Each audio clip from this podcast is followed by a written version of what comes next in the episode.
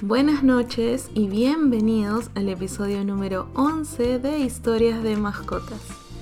Empezamos esta semana con una historia muy linda de una perrita llamada Lupita, que es huésped en el hogar temporal de Carmen.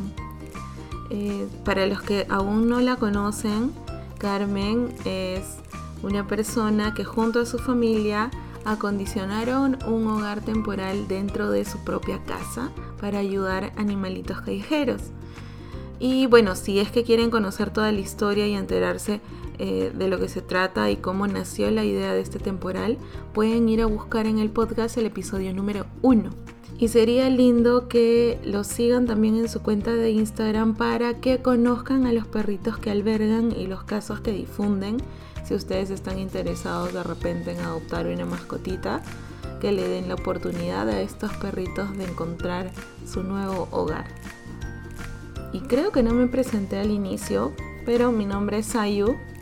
Me presento para los que escuchan por primera vez el podcast Bienvenidos a este espacio donde compartimos historias de mascotitas y no se olviden que si quieren enviarnos su historia, anécdota, experiencia con sus pequeñines de cuatro patas, pueden hacerlo escribiendo al correo hola arroba Voy a dejar el correo en la, en la cajita de descripción del podcast para que no se les olvide. Ahora sí, sin más vueltas que darle, vamos a empezar con la historia de Lupita. Lupita es una perrita que fue encontrada tirada en un mercado junto a sus nueve cachorritos que recién habían nacido y en el mercado eran ignorados por completo.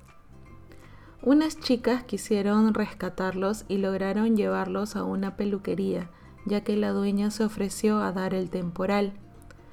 Sin embargo, se dieron cuenta que Lupita tenía problemas de cadera. Ella cojeaba.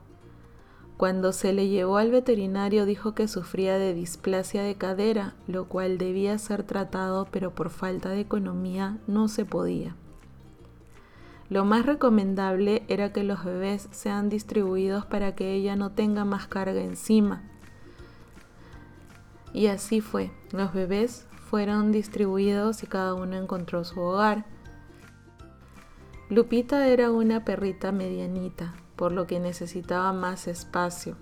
Es allí donde las chicas que la rescataron me conocieron y me pidieron que por favor acepte a Lupita en el temporal. Decidí aceptarla.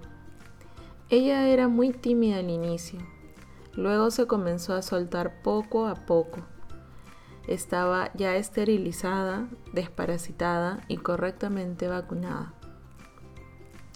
Al inicio estuvo muy bien, pero pasado más de medio año comenzó a comportarse diferente. Un día que vinieron a verla, se peleó con otro perrito y comenzó a convulsionar y botaba espuma. La llevamos al veterinario urgente, no sabíamos qué le pasaba.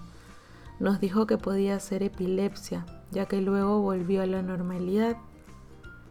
Pasando más o menos un mes, un día yo estaba en mi cuarto y escuché golpes. Fue ahí donde subí y la encontré tirada convulsionando. No sabía qué hacer, así que atiné a ponerle mi mano en la boca y evitar que se mordiera la lengua y agarrarle la cabeza para que no se golpee. Cuando pasó todo, mi mano quedó lastimada, pero ella se levantó y comenzó a golpearse, a caerse. No quería que la toquen, estaba molesta y solo ladraba y ladraba. No entendía qué le pasaba. Pedimos apoyo y se logró llevarla a un veterinario donde la detectaron erliquia, indicando que eso podía ser lo que le causaba su epilepsia. Aparte se le sacó radiografías de su cadera y columna e indicaron que la displasia en cualquier momento le iba a ocasionar problemas en la columna, ocasionándole que deje de mover las patitas traseras. Desde entonces ha llevado un mes el tratamiento de erliquia y aparte pastillas por lo de su cadera. Lamentablemente por el tema de la cuarentena no se le ha podido llevar al veterinario para que para ver el tema de las convulsiones seguidas, ya que nos dijeron que eso no era bueno para su sistema nervioso. Ni tampoco ha podido seguir sus fisioterapias.